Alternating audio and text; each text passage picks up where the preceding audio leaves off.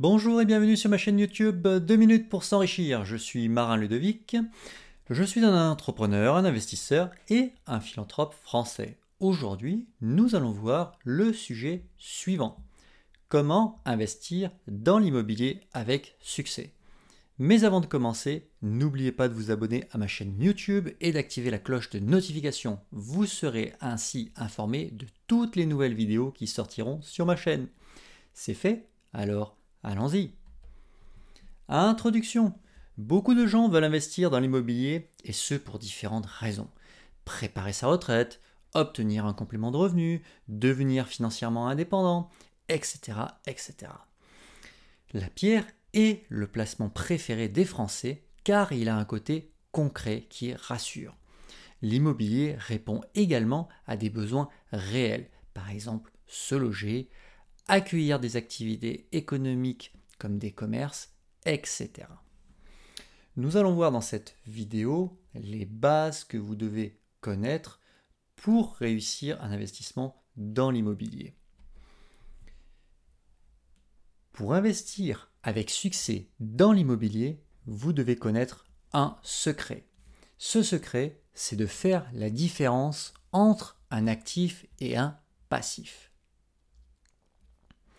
L'immobilier, comme n'importe quel investissement, obéit à une loi économique universelle, celle de la différence entre les actifs et les passifs. Je vais donc vous définir les deux. Un actif est un élément du patrimoine, c'est-à-dire un bien ou un service ayant une valeur économique positive pour son propriétaire. Cela signifie qu'il lui rapporte de l'argent. Par exemple, un logement que vous mettez en location et qui vous rapporte des revenus mensuels est un actif.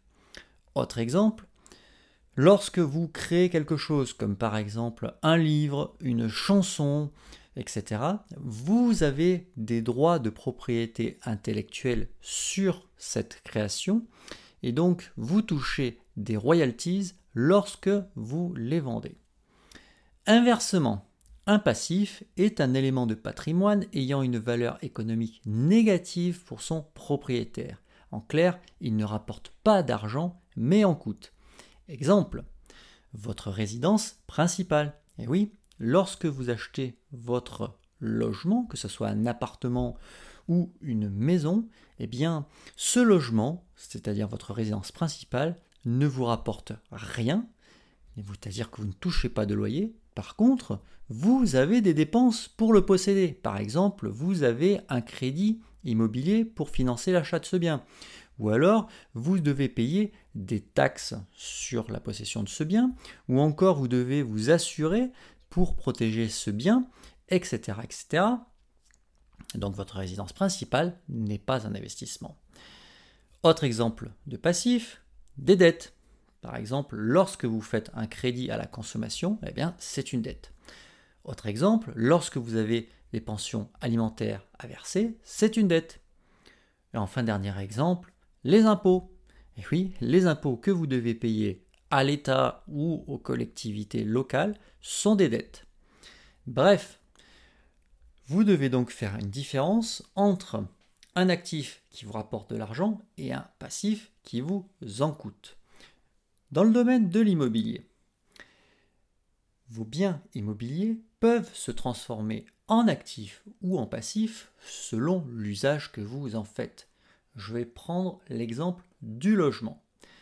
Si vous faites de celui-ci votre résidence principale, alors ce bien devient un passif car il vous coûte de l'argent. Par exemple des frais d'entretien, d'assurance habitation, des impôts pour la possession de ce bien, etc. Si à l'inverse, vous transformez ce logement en un bien locatif, celui-ci devient un actif car il vous rapporte de l'argent, c'est-à-dire des revenus locatifs. Donc ce que vous devez comprendre dans cette vidéo, et c'est ce pourquoi je veux insister, c'est que vous devez faire clairement la différence entre un actif, c'est-à-dire ce qui va vous rapporter de l'argent, et un passif, c'est-à-dire ce qui va vous en coûter.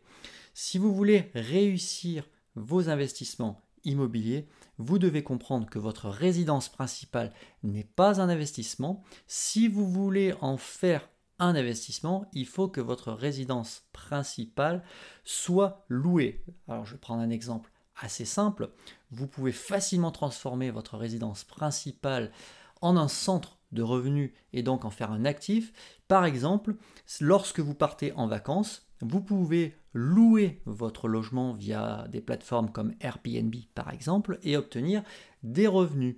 Dans ce cadre-là, votre résidence principale devient un actif puisqu'elle vous rapporte des revenus. Vous l'aurez compris, si vous voulez réussir vos investissements dans l'immobilier, il faut que les biens immobiliers que vous possédiez soient des actifs.